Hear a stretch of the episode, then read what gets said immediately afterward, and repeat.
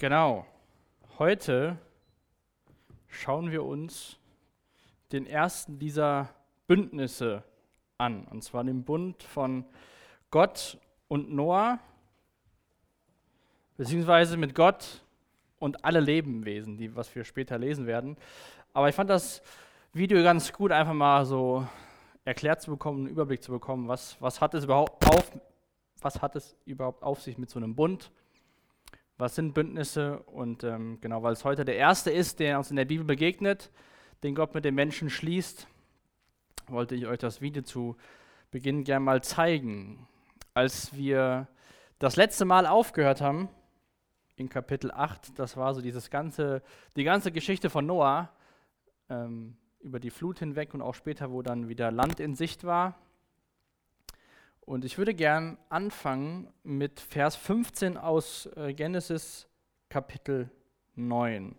Das ist so der Moment, wo die Flut weg ist und Gott zu Noah spricht und ähm, wo Gott den Auftrag gibt, hey, ihr könnt, könnt aus der Arche rausgehen. Es ist wieder Land in Sicht, nicht nur in Sicht, sondern ihr könnt es auch wieder betreten. Und ich lese mal Vers 15 bis Vers 19 aus Kapitel 8. Da sprach Gott zu Noah, verlass du mit deiner Frau, deinen Söhnen und Schwiegertöchtern das Schiff. Lass alle Tiere und Vögel, die bei dir im Schiff sind, frei, damit sie sich auf der Erde ausbreiten und sich vermehren können. Da verließ Noah seine Frau und seine Söhne und deren Frauen das Schiff und alle Tiere und Vögel mit ihnen. Die Flut war also vorbei. Gott gibt grünes Licht und sagt: Noah, hier, ihr dürft wieder das Schiff verlassen. Alle Tiere und alle Vögel und die ganzen Menschen, acht an der Anzahl, haben die Arche verlassen. Und das erste, was wir von Noah lesen, als er wieder auf dem neuen Erd oder auf der Erde, auf dem Erdboden wieder auftritt, ist in Vers 20 und auch in Vers 21 sehen wir noch die Reaktion von Gott. Vers 20. Da errichtete Noah dem Herrn ein Altar und brachte darauf je eines von allen reinen Tieren und allen reinen Vögeln als Brandopfer dar. Dem Herrn gefiel das Opfer und er sprach zu sich, Nie mehr will ich um der Menschen willen die Erde verfluchen, alles Lebendige vernichten, so wie ich es gerade getan habe. Auch wenn die Gedanken und Taten der Menschen schon von Kindheit an böse sind. Das heißt, Noah, das Erste, was er macht, ist, er geht hin, baut einen Altar, betet Gott an. Gott gefällt das Opfer und dann sagt er, hey, ich will nicht wieder sowas machen, was ich gerade gemacht habe. Dass Gott sagt, hier, ich muss, muss einen Reset-Knopf drücken und die Erde wird überflutet von Wasser. Und dann sagte, steht im, im zweiten Teil von Vers 21, auch wenn die Gedanken und Taten der Menschen schon von Kindheit an böse sind. Das haben wir eben auch in der Geschichte, äh, in dem Video gesehen, dass Gott diese Bündnisse immer wieder mit den Menschen, mit dem Volk Israel, mit, mit Abraham und so geschlossen hat, obwohl er weiß, die Menschen werden sich nicht daran halten. Die Menschen werden diesen Bund brechen. Und auch diese Frage haben wir uns letztes Mal so ein bisschen anguckt. Was, was denken wir von uns selbst? Denken wir, dass wir Menschen von Grund auf gut sind? Ja, so dieser Humanismus, der sagt ja, der Mensch ist im Grunde gut. Ja, der Mensch ist eigentlich, eigentlich sind wir Menschen ganz tolle Kreationen. Ja, zum Beispiel schreibt er auch, der Mensch ist fähig und bestrebt, sein Leben selbst zu bestimmen. Gut, das äh, können, glaube ich, alle von uns unterschreiben, dass wir oftmals versuchen, unser Leben selbst zu bestimmen und dass wir unserem Leben Sinn und Ziel geben wollen. Aber das alles fängt ja mit einer falschen Annahme an, dass der Mensch von Grund auf gut ist. Das sagen ja die, die Humanisten. Das ist ja das Menschenbild von denen. Wir lesen ja hier, dass Gott sagt, obwohl die Menschen von Kindheit an böse sind. Und trotzdem schließt Gott mit den Menschen Bündnisse. Gott setzt auch am Ende, ganz hier in Vers 22, sehen wir, wie Gott die Jahreszeiten einsetzt. In Kapitel 8. Solange die Erde besteht, wird es Saat und Ernte geben, Kälte und Hitze, Sommer und Winter, Tag und Nacht. Und dieses ganze Erde nach der Flut ist ja so die Kontinente und die Erde, die wir so kennen. Durch diese Wassermassen, die vom Himmel, aus der Erde und von überall her kamen, hat ja diese, diese Erde komplett verändert. Und trotzdem sehen wir gleich in Kapitel 9, wie Gott sagt, hey, ich, ich schließe einen Bund mit den Menschen und mit allen, mit allen Lebewesen, dass ich diese Erde nicht mehr durch eine Flut vernichten werde. Es ist auch wichtig, dass wir nicht hineinlesen, dass Gott sagt, dass er nie wieder was mit der Erde machen wird, sondern dass Gott das Versprechen gibt, ich werde die Erde nicht mehr durch eine Flut vernichten. Es wird eines Tages wieder ein Gericht geben, aber Gott sagt den Menschen, hey, das, was, was gerade passiert ist, den acht, die da überlebt haben, sowas wird nicht passieren. Und so gibt es für diese neue Erde oder diese andere Erde, die jetzt nicht mehr so ist wie vorher, vorher gab es ja auch diesen, diese Atmosphäre von, von Wasser, es gab ja nicht Regen vor der Flut. Die Flut war der erste Regen, den die Menschen gesehen haben. Und für diese neue Situation gibt Gott den Menschen auch neue Regeln. Und das lesen wir in den ersten sieben Versen im neunten Kapitel. Und das ist ähm, sehr ähnlich wie im ersten Kapitel von der Bibel, in Genesis Kapitel 1. Da gibt Gott Adam und Eva ja auch einen Auftrag und sagt, was sie mit der Erde tun sollen. Und auch hier in Kapitel 9 sehen wir, dass Gott zuerst segnet und in dem Segen den Menschen dann einen Auftrag gibt. Und lasst uns mal die ersten vier Verse anschauen aus Kapitel 9. Gott segnete Noah und seine Söhne und befahl ihnen, vermehrt euch und bevölkert die Erde. Das ist, wenn wir das bis jetzt verfolgt haben, ein bekannter Satz zu Adam und Eva. Er hat sie auch gesegnet, hat auch gesagt, seid fruchtbar und vermehret euch. Nun waren zu dem Zeitpunkt nur noch acht Menschen da. Da war es wieder notwendig, dass Menschen sich vermehren und die Erde bevölkern. Aber jetzt sehen wir schon in Vers 2, dass was anders ist wie bei der Schöpfung. Denn wir lesen hier, alle Tiere und alle Vögel werden große Angst vor euch haben. Ich habe alle Tiere, auch die Fische, in eure Hand gegeben. Ihr könnt euch von ihnen ernähren wie von Obst, Getreide, wie von Gemüse, Getreide und Obst. Doch ihr dürft kein Tierfleisch essen, in dem noch Blut ist.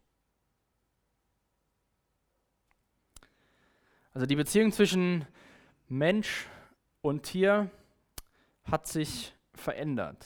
In Kapitel 1, Vers 29 und Vers 30 lesen wir davon, wie Gott äh, sich um Adam und Eva kümmert und ihnen sagt, hier, ihr dürft, ich sorge für euch, ihr habt all Mögliches zu essen. Ich lese die Verse am besten mal kurz vor, Kapitel 1, Verse 29 und 30. Und Gott sprach, seht her, ich habe euch die samentragenden Pflanzen auf der ganzen Erde und die Samen tragende Früchte der Bäume als Nahrung gegeben. Allen Tieren und Völkern aber habe ich Gras und alle anderen grünen Pflanzen als Nahrung gegeben. Und so geschah es. Und hier gibt Gott quasi die Tiere frei zum Verzehr. Auch die Tiere und die Menschen waren vor der Flut vegetarisch unterwegs und seit der Flut dürfen wir Steak essen. Aber das ist halt eine neue Welt und Gott gibt ihnen neue, neue Regeln für diese neue Welt. Und dann kommen zwei sehr spannende Verse, da kann man sich lange, sehr lange drüber unterhalten, Verse 5 und 6. Die beinhalten oder darauf kommt, daher kommt die Frage nach der Todesstrafe. Ist Todesstrafe rechtmäßig? Wurde sie irgendwann abgeschafft? Wir können uns sehr gerne später darüber unterhalten, aber das ist nicht für mich heute der Fokus von dem Text, sondern ich möchte, dass wir uns diesen Bund anschauen, den Gott mit den Menschen schließt. Aber auch hier gibt Gott den Menschen Regeln für die, für die Zeit nach der Flut. Und er schreibt in Vers 5, jeder, der einen Menschen tötet, ob Tier oder Mensch, soll meine Rache erfahren. Wer das Blut eines Menschen vergießt, dessen Blut soll durch Menschen vergossen werden, denn die Menschen sind nach dem Vorbild Gottes geschaffen. Ihr aber sollt viele Kinder bekommen und die Erde wieder bevölkern.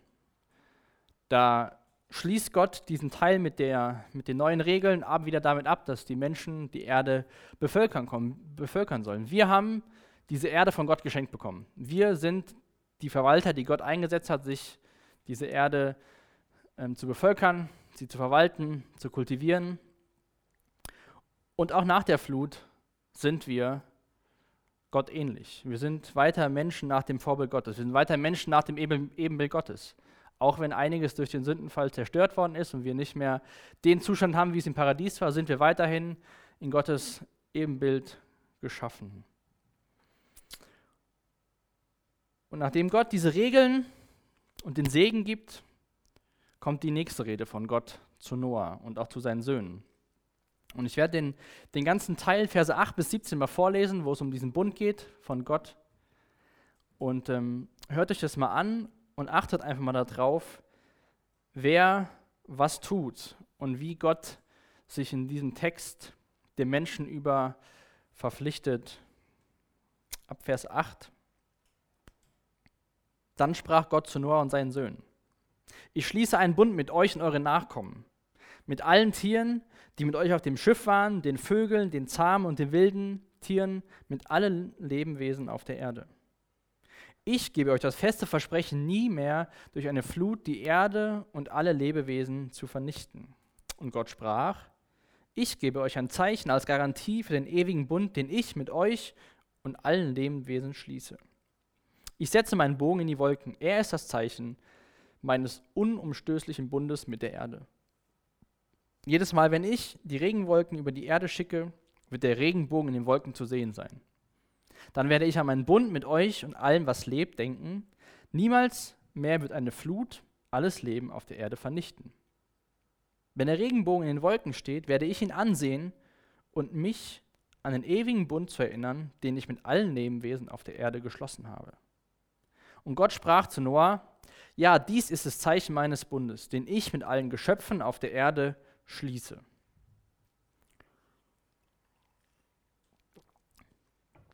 Wir hatten es eben schon im Video gesehen, das ist Gottes Bund mit den Menschen, in dem Menschen keine Verpflichtungen haben, aber sehr viel Nutzen von haben.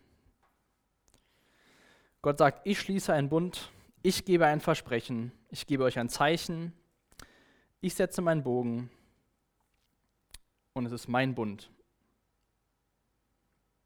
Obwohl Gott weiß, was, er, was wir hier in, Vers, in Kapitel 8 noch gelesen haben, dass die Menschen von Kindheit, von Kindheit an böse sind, sagt Gott, ich will mit den Menschen einen Bund schließen. Ich will den Menschen sagen, wenn wieder Regen kommt, wird keine Flut mehr kommen. Und versetzt euch mal in die Lage von Noah. Der erste Regen, den Noah erlebt hat, hat dazu geführt, dass die Erde überflutet wurde. Der erste Regen, den Noah kennengelernt hat und seine Familie, hat dazu geführt, dass die Erde vernichtet worden ist. Und Gott sagt, wenn nochmal ein Regen kommt, wird das nicht wieder passieren. Wenn nochmal ein Regen kommt, dann regnet es. Ich weiß nicht, ob das Noah und seine Kinder und die Frauen sofort geglaubt haben und gesagt haben, ja, gut, wenn der Regen kommt, dann wollen wir darauf vertrauen, dass es keine Flut mehr gibt. Ich meine, wir können uns das nicht vorstellen, wir wachsen auf mit Regen, ja, Regen kommt, Regen geht.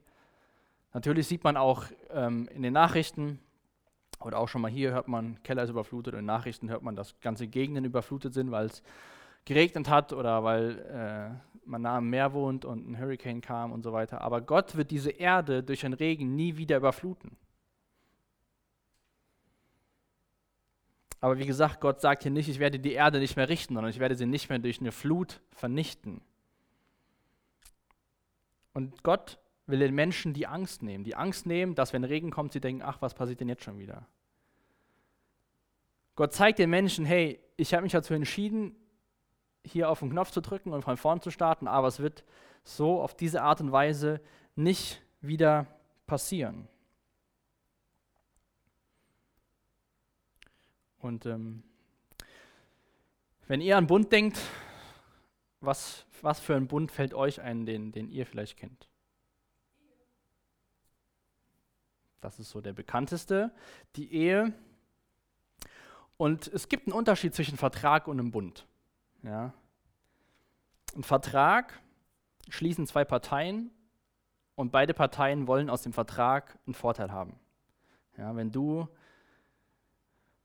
zur Funky Frittata nach Herborn gehst und einen mündlichen Vertrag schließt, dass du eine Currywurst Pommes haben willst, dann gibst du, wenn du ein Menü nimmst, glaube ich 5 Euro, kriegst ein Getränk, kriegst Pommes, Currywurst Pommes. Der Vorteil von Frankie Frittata ist, der hat 5 Euro verdient oder eingenommen, verdient, weiß nicht, wie viel er verdient hat und du freust dich an einer Kürbis-Pommes mit einer Cola. Ist für beide Seiten ein Vorteilsgeschäft. Beide Seiten sagen, jawohl, ich habe was von dem Geschäft. Ein Bund ist ein bisschen anders. Im Bund findet nicht wie bei einem Vertrag ein Eigentumswechsel statt. Du gibst Funky Frittata 5 Euro, dafür gibt er die Pommes, die Pommes gehören dir, das Geld gehört der Funky Frittata. Bei einem Bund ist es so, dass man sagt, ich gehöre dir und der andere sagt, und ich gehöre dir. dir. Also ich gehöre dir und du gehörst mir. Das ist mehr als nur zu sagen, okay, wir beide schließen einen Vertrag, wir wollen beide möglichst einen Profit daraus schlagen, ja, sondern zu sagen, hey, wir wollen uns gegeneinander versprechen. Gott sagt den Menschen, Gott verspricht den Menschen, hey, ich werde keine Flut mehr schicken. Das ist ein Vorteil für die Menschen, aber nicht unbedingt ein Vorteil für Gott. Natürlich wünscht sich Gott mit uns Gemeinschaft und der bedauert das total, was passiert ist. Aber ein Vertrag, da sagen beide, beide Parteien hier, wir machen das, ja. Du sagst hier, ich will ein Auto kaufen, du gibst das Geld, du bekommst das Auto, beide haben davon gewonnen. Aber ein Bund, den kann man nicht so begrenzen auf ein Geschäft, ja, auf den Kauf von Pommes oder ein Auto oder ein Handy oder was weiß ich, sondern Bund ist eine, eine Beziehung, die Menschen eingehen und dann sagen, egal was kommt, wir vertrauen darauf und wir geben uns gegenseitig hin. Gott sagt den Menschen, hey, vertraut mir, ich sage euch, es wird keine Flut mehr kommen. Ein Bund kostet. Ein Bund kostet kein Geld, aber ein Bund kostet viel mehr. Wenn wir den Ehebund eingehen, dann kostet der Tag der Hochzeit auch Geld, aber ein Bund ist viel mehr als einfach nur Geld bezahlen.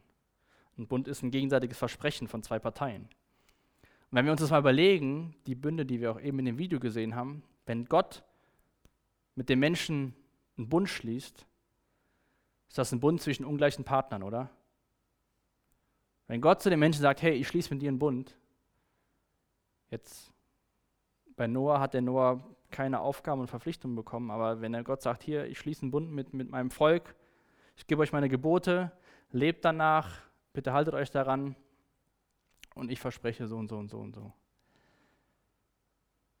Und Gott weiß ja, dass dieser Bund von den Menschen nie eingehalten werden kann.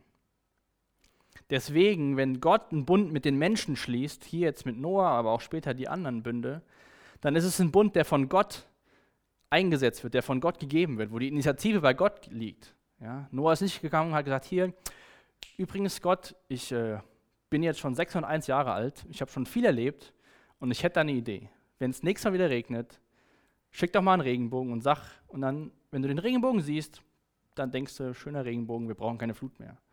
Die Initiative geht immer wieder von Gott aus, wo er sagt, hey, ich will mit euch einen Bund schließen, ich will mit dir einen Bund schließen, ich will was Gutes für dich. Und dieser Bund von Noah ist was ganz Besonderes. Wir haben das gesehen und auch gelesen. Der Mensch hat keine Verpflichtungen in dem Bund. Und das ist ein Bund mit den Menschen, alle Lebewesen, die, wie wir gelesen haben, in der Arche waren. Also alles, alle, alle Lebewesen, die damals gelebt haben. Und ich weiß nicht, ob ihr die Geschichte vielleicht sogar auch kennt und das schon ein paar Mal gelesen habt. Aber dieser Regenbogen, für wen ist der Regenbogen?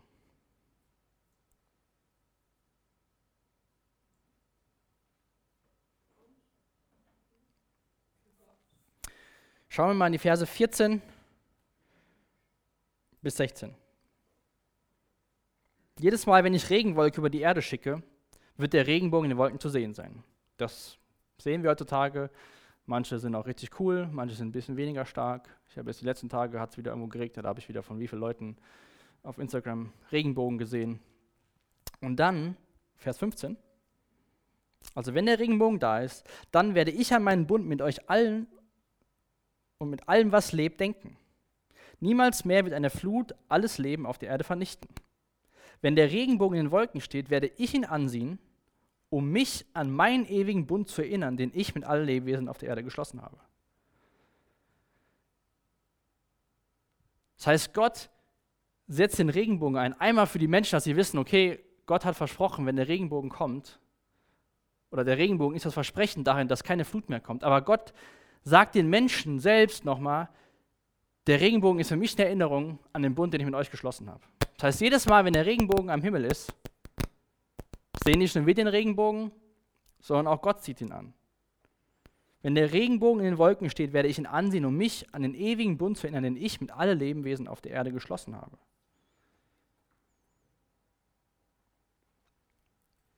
Gott ist ein treuer Gott.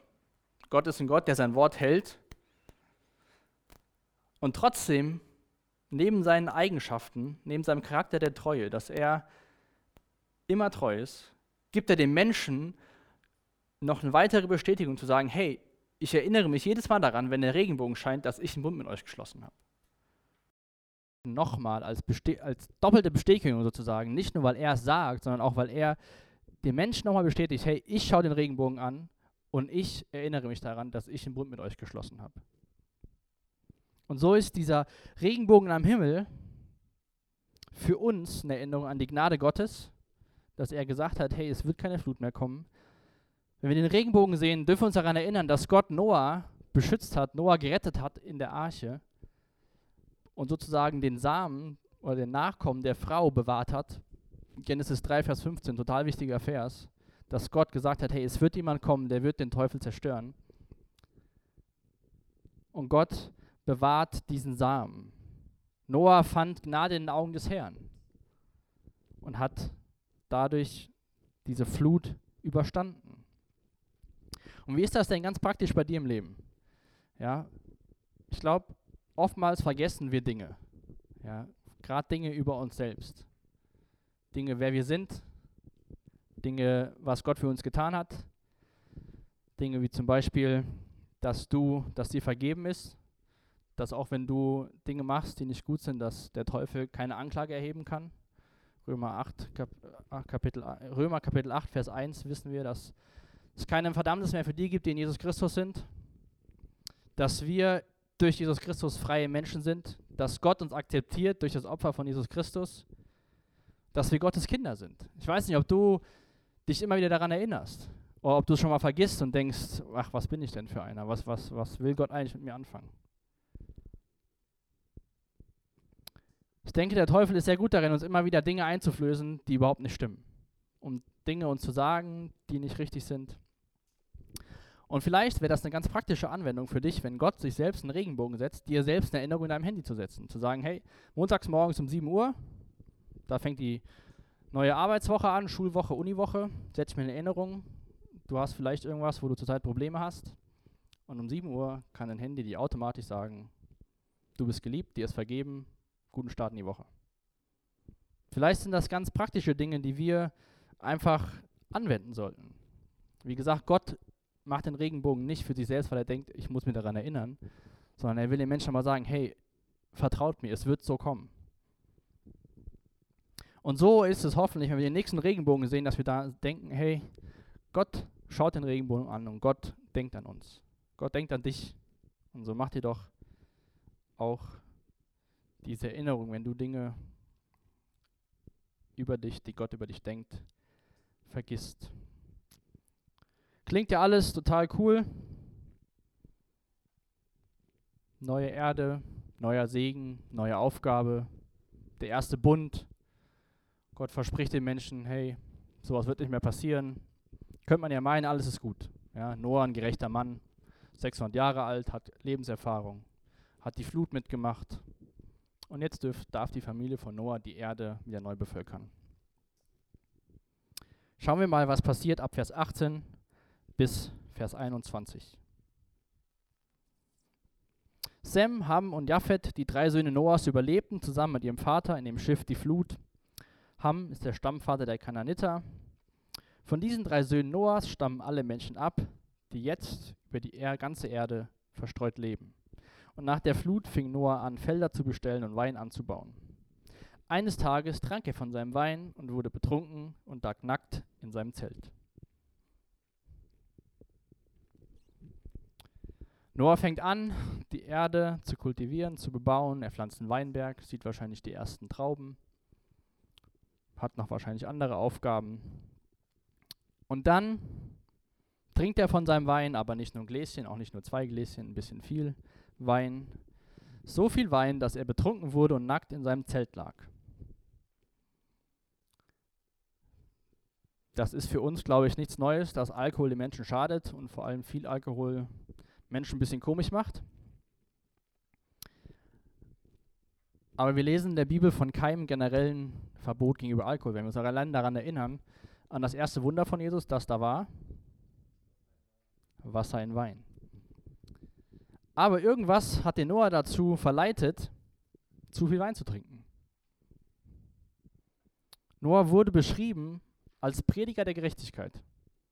Noah hat die Arche gebaut, hat immer wieder von Gottes Gerechtigkeit verkündet, war treu und gehorsam, zu dem Zeitpunkt bisschen über 600 Jahre alt und dann trinkt er zu viel Wein. Und ich denke, dass uns das Leben von Noah eine Warnung sein sollte.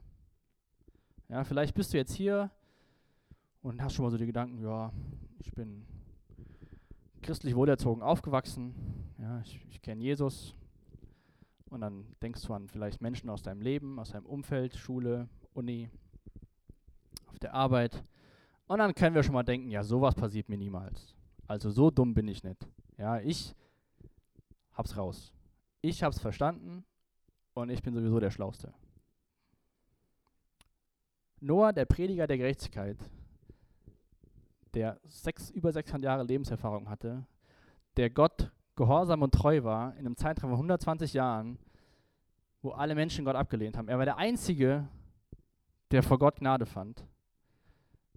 Und kurze Zeit, nachdem er Gott angebetet hat für die Bewahrung, macht er einen Fehler und trinkt zu viel Wein.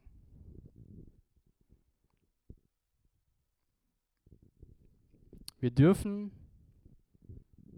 nicht überheblich werden. Egal wie viel du aus der Bibel weißt, egal wie lange du Jesus kennst, werd bitte nicht überheblich zu denken, sowas passiert mir nicht. Wir dürfen nicht sagen, hey, ich bin so ein toller Christ, wenn ich dich sehe, wie konntest du nur sowas machen? Weil sobald wir sowas sagen, sind wir einen Schritt näher, uns genauso zu verhalten.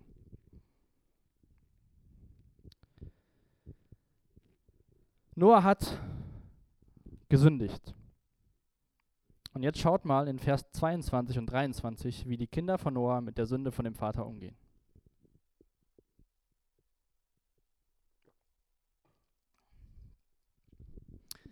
Als Ham, der Stammvater Kanaans, seinen Vater so da liegen sah, ging er zu seinen Brüdern hin, hinaus und erzählte es ihnen. Da nahmen Sem und Japhet eine Decke, legten sich über die Schultern, gingen rückwärts ins Zelt hinein und deckten ihren Vater damit zu. Dabei schauten sie in eine andere Richtung, um ihn nicht nackt zu sehen. Dann lesen wir im Vers 24, dass Noah irgendwann aus seinem Rausch erwacht. Er erfährt, was passiert ist, was der Jüngste gemacht hat, was die anderen gemacht haben. Und dann verflucht er die einen, und dann lebt er noch und im Alter von 29, 950 Jahren ist Noah dann gestorben. Das war der letzte Mensch, der so lange gelebt hat. Aber wie sind die Kinder mit dem Fehlverhalten von dem Vater umgegangen?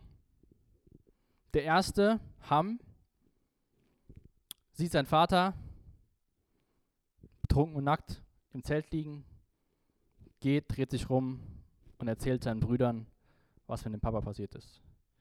Und wenn man sich so anschaut, was da in dem, in dem Text für Wörter genau stehen, ist es nicht so, dass er bestürzt zu seinen Brüdern gegangen ist und sagte, hier, schaut mal, mit dem Papa so und so ist voll was passiert, sondern er ist eher hingegangen, hat so dieses Tratschen und hey, der Papa liegt betrunken im Zimmer oder im Zelt und so weiter. Sondern das war nicht dieses Hilfe holen, sondern weitererzählen, tratschen gehen.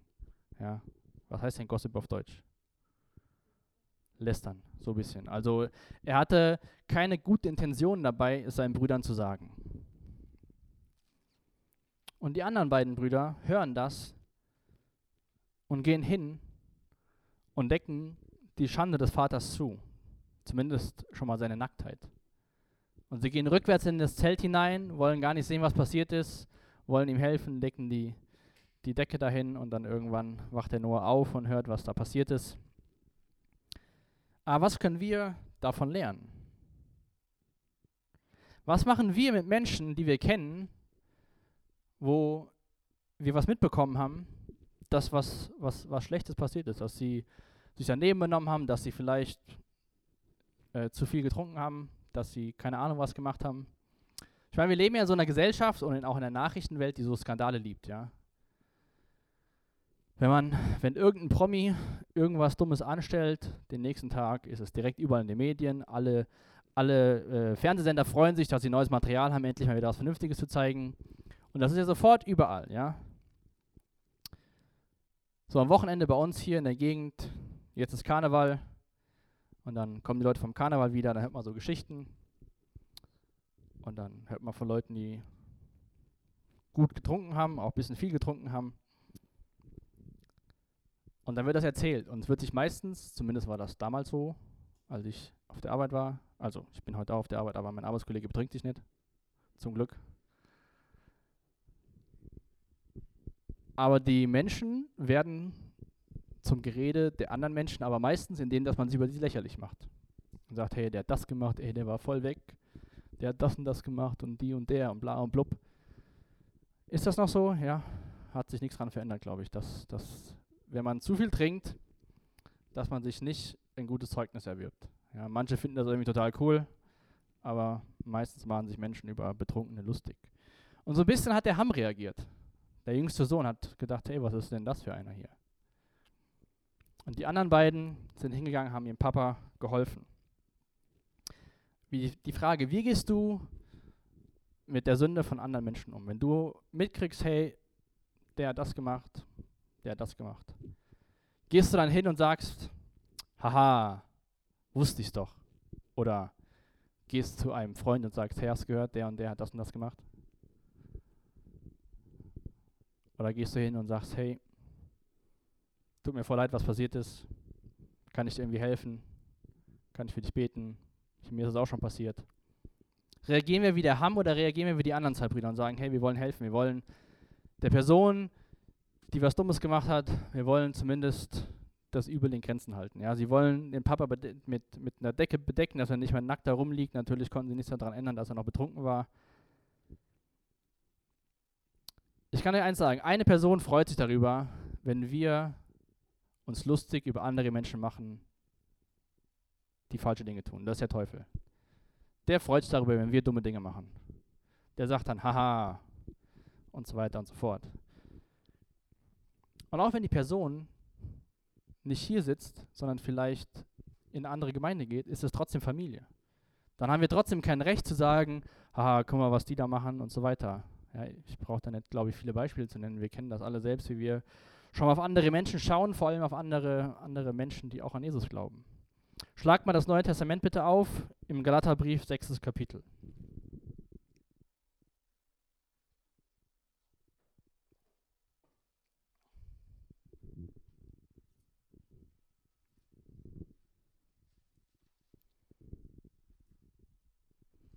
Galater 6, im Vers 1 direkt. Das ist ein Brief von Paulus. Der schreibt: Liebe Freunde, wenn ein Mensch einer Sünde erlegen ist, dann solltet ihr, deren Leben vom Geist Gottes bestimmt ist, diesem Menschen liebevoll und in aller Demut helfen, wieder auf den rechten Weg zurückzufinden. Also wir sollen das tun, was die Brüder bei ihrem Papa gemacht haben. Sie haben ihm geholfen, zumindest, dass er nicht mehr nackt ist. Und dann die Warnung von Paulus am Ende von Vers 1 und pass auf, dass du nicht in dieselbe Gefahr gerätst. Sei liebevoll, sei demütig, biete deine Hilfe an und pass auf dich selbst auf. Pass auf, dass dir nicht das Gleiche passiert. Pass auf, dass dein Hochmut dich nicht zu Fall bringt. Ja, wir können sehr leicht mit dem Finger auf andere Menschen zeigen und sagen, ha, manchmal, weil wir nicht von Grund auf gut sind und uns einfach freuen, wenn anderen schlecht geht. Und wir machen das, glaube ich, auch, um uns selbst gut dazustehen zu lassen. Dass wir sagen, ja, der ist ja schlimmer als ich und ich bin ja ganz gut. Und pass auf, dass du nicht in dieselbe Fahr gerätst. 1. Petrus 4, Vers 8 lese ich uns noch einen Vers vor. Das Wichtigste aber ist, dass ihr einander beständig liebt, denn die Liebe deckt viele Sünden zu. Bedeutet das jetzt, dass wenn jemand sündigt, wir sprichwörtliche Decke nehmen und einfach drüber decken und dann ist alles gut? Ja, dass wir sagen, ach, ich hab dich lieb und das heißt nicht, dass das ist das nicht, was Petrus sagt. Natürlich hat Sünde Konsequenzen, ja. Spurgeon hat mal gesagt, Gott lässt es nie zu, dass seine Kinder unbeschadet sündigen. Aber ich glaube, das wisst ihr aus eurem eigenen Leben, wenn ihr irgendwelche Dinge gemacht habt, ja, die nicht toll waren, dann hat man selbst genug zu leiden und dann brauchst du nicht noch andere, die nochmal einen Deckel draufsetzen, sondern dann brauchst andere Menschen, andere Christen, andere Freunde, die sagen, hey komm, ich will dir helfen, hey komm, ich bete für dich.